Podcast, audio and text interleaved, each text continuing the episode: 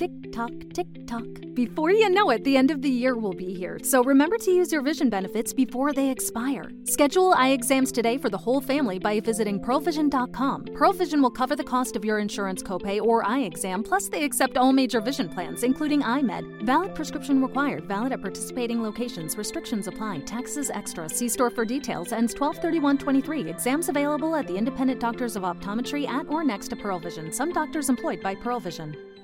Ser un buen padre es un término que ha tenido distintas interpretaciones a lo largo de los años, pues no existe un manual que enseñe a las personas a criar a sus hijos, pero sería ilógico pensar que los abusos físicos y psicológicos no forman parte de este conjunto de ideas. Esto es algo que Lamar Bickerstaff desconocía por completo, pues el trato que le dio a su hija pequeña estaba completamente alejado de lo que había dicho al juez para obtener su custodia.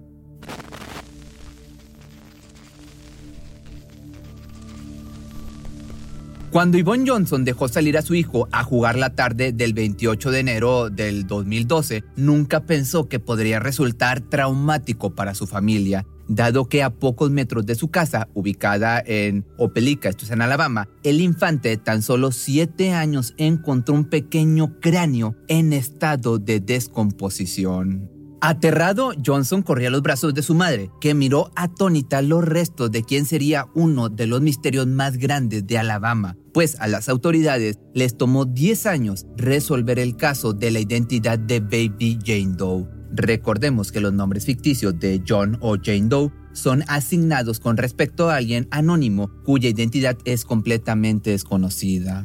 Al llegar al parque de remolques donde se realizó el reporte, las autoridades comenzaron a interrogar a Yvonne, quien aseguró que el cráneo no se encontraba ahí la noche anterior, por lo que tuvo que ser arrojado o dejado por alguien durante la noche. Las autoridades no estaban conformes con la poca información que pudieron obtener y decidieron establecer una búsqueda por toda la zona para encontrar más información sobre el hallazgo. Tras cinco días de excavación y búsqueda, finalmente lograron encontrar un páramo. Ahí recuperaron otras partes del cuerpo, pues, desprendidas, además de un mechón de cabello y una pequeña camisa o blusa rosa de botones.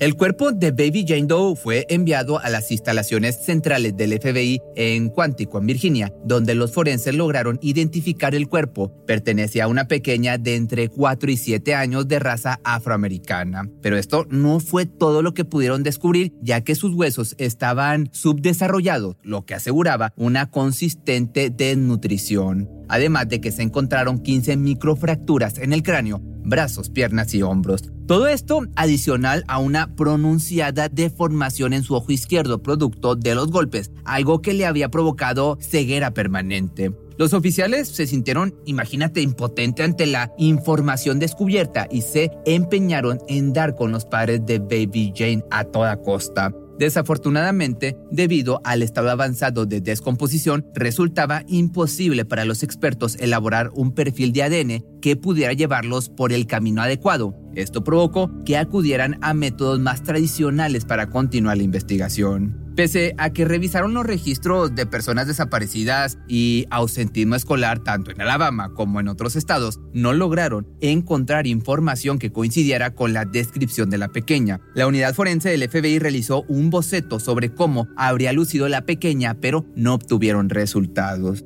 Necesitamos averiguar su nombre. Tenemos que darle un entierro digno. Necesitamos cerrar este caso. Pasarían cuatro años para que las autoridades pudieran tener un avance en el caso, mismo que se dio cuando un artista forense del Centro Nacional para Niños Perdidos y Explotados se dio a la tarea de crear una serie de retratos hechos con software de reconocimiento facial para darlos a conocer en medios de comunicación. Ese mismo año, 2016, una maestra de catecismo de la iglesia Greater Peace Baptist Church de Opelika entregó a las autoridades una fotografía tomada en el año 2011. La mujer no dudó en llamar a las autoridades a comparar su imagen con la generada por el artista y notar que eran casi idénticas. Tengo su foto en mi teléfono y la veo todo el tiempo. No la olvidaré. Rezo y espero que se descubra pronto, porque alguien está viviendo una mala vida. La mujer recordó a la pequeña como una niña muy callada, apartada de los demás, con actitud tímida y sin llamar demasiado la atención. Sin embargo, no pudo recordar algo sobre los padres ni su nombre. De igual forma, la fotografía ayuda a los oficiales a tener una visión más realista sobre la menor, además de que los forenses lograron identificar a través del ADN encontrado en los huesos que la menor era originaria de Alabama. Encuentro muy difícil de creer que nadie en Opelaica sepa quién es esta niña. Ella asistía a una iglesia aquí en Opelaica, una ciudad pequeña de 25.000 habitantes. Es difícil de creer que nadie conozca a esta niña afroamericana de un solo ojo. En el 2018, las autoridades establecieron una recompensa de 5 mil dólares para cualquiera que pudiera ayudar a identificar a la pequeña. Me hace creer que quien quiera que le haya hecho esto a esta niña vivía en este parque de casas rodantes y es de la zona. Esta es un área donde un forastero no se toparía para arrojar un cuerpo, fue lo que señaló el sargento a cargo de la investigación. Pese a que la recompensa ascendió a 20 mil dólares, de igual forma no lograron obtener información. Pero sería hasta inicios del año 2022 cuando, a través de los avances de la ciencia forense, dos empresas privadas lograron extraer la información suficiente del cuero cabelludo y restos de cabello para generar un perfil genético de la menor que pudiera ser comparada con la base de datos del Centro Nacional para Niños Perdidos y Explotados. De esta forma, en octubre del año 2022, el sistema señaló a Lamar Bickerstaff como el padre biológico de la pequeña. Los investigadores comenzaron a rastrearlo para informarle la noticia. Fue en ese momento que se dieron cuenta de que el hombre tenía una larga carrera en la Marina de Estados Unidos y había sido desplegado en diversas bases del país. Algunos de sus lugares de despliegue fueron Virginia, Hawái y Florida. Los detectives no tenían manera de rastrearlo hasta que a finales del 2022 lograron ubicar su posición en la base naval de Jacksonville, en Florida. Cuando se aproximaron a darle la noticia, los oficiales recuerdan haberlo visto nervioso, sin poder hablar y poco cooperativo, señalando que no tenía hijos. Lamar fue abordado por los oficiales mientras se encontraba con su novia, con quien había estado desde el año 2006. Al entrevistar a la mujer también mencionó no saber nada respecto a la supuesta hija de su pareja. Al cabo de unos minutos fueron liberados.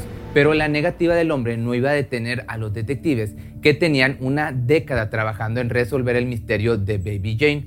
Poco tiempo después, los forenses lograron obtener una posible coincidencia con el ADN de su madre, una mujer llamada Sherry Wiggins, ubicada en Maryland. Las pruebas de laboratorio lograron confirmar que los detectives habían descubierto a la madre biológica. Sherry confesó a los investigadores los detalles sobre su relación con Lamar, quien había negado en todo momento tener descendencia. También reveló el nombre de la pequeña Amor Joby Wiggins. Finalmente, con esto la identidad de Baby John había sido revelada un gran avance.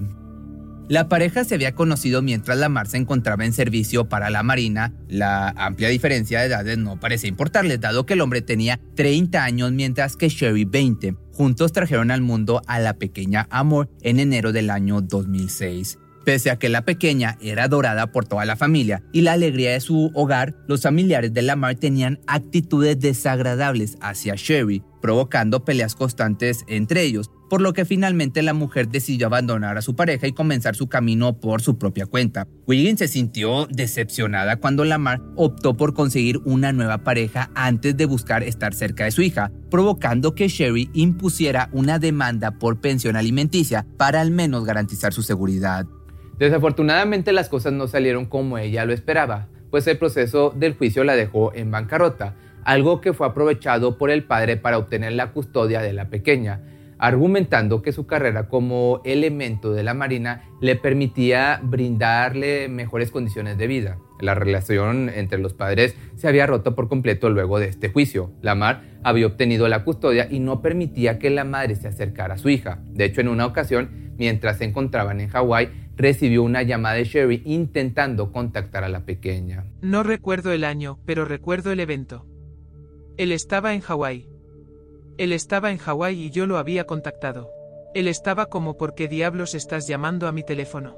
No voy a hacer arreglos especiales para dejarte ver a la niña. A ti no te importa, ella está bien aquí con nosotros. Wiggins había intentado en múltiples ocasiones acercarse a su hija, pero en cada nuevo intento era rechazada por el padre. Finalmente llegaría a la conclusión de que su mejor opción sería al menos pagar la pensión alimenticia que el juez le había sentenciado para poder apoyarla económicamente, esperando que un día, al cumplir 18 años, su hija decidiera conocerla.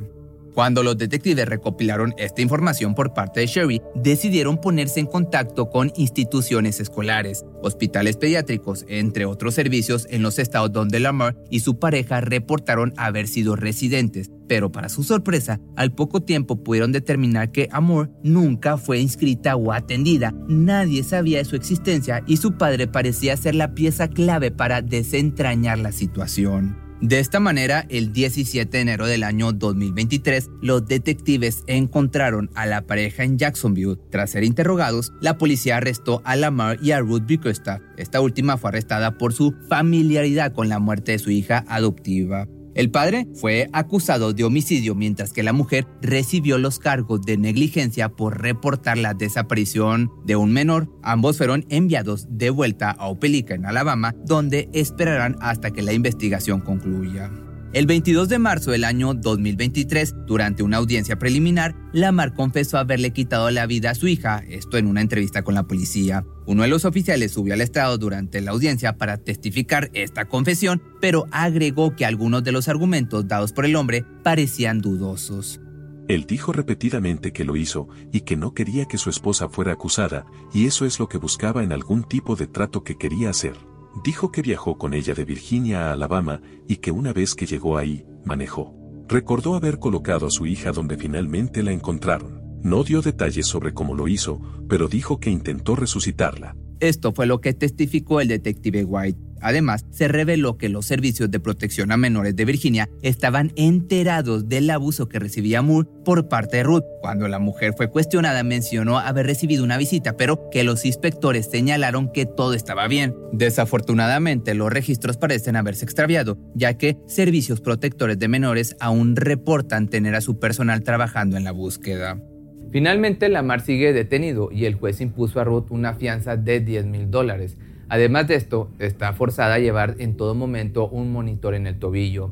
Diversos testigos sitúan a Lamar en Opelica durante el periodo en que se presume que pudo haber perdido su hija la vida, además de que recientes datos de la investigación señalan que antes de su arresto por la policía se ausentó sin permiso de la Marina. Si te gustó este video no olvides seguirme en mi nueva página de Facebook que te la voy a estar dejando aquí, me encuentras como Pepe Misterio Documentales. Cuando el tráfico te sube la presión, nada mejor que una buena canción. Cuando las noticias ocupen tu atención, enfócate en lo que te alegra el corazón. Y cuando te sientas mal, un buen médico te ayuda a sanar. Sabemos que mantener tu salud es tu prioridad, también es la nuestra en Kaiser Permanente, donde trabajamos juntos para cuidar de todo lo que tú eres. Kaiser Permanente, para todo lo que tú eres. Kaiser Foundation Health Plan of the Mid-Atlantic Stay Inc., 2101 East Jefferson Street, Rockville, Maryland 20852. ¿Te preocupas por tu familia? Entonces, ¿por qué darles solo huevos ordinarios cuando pueden disfrutar de lo mejor? Eggland's Best, los únicos huevos con ese delicioso sabor fresco de granja, además de la mejor nutrición, como 6 veces más vitamina D, 10 veces más vitamina E y 25% menos de grasa saturada que los huevos regulares, además de muchos otros nutrientes importantes. Así que, dales los mejores huevos. Eggland's Best. Mejor sabor, mejor nutrición, mejores huevos.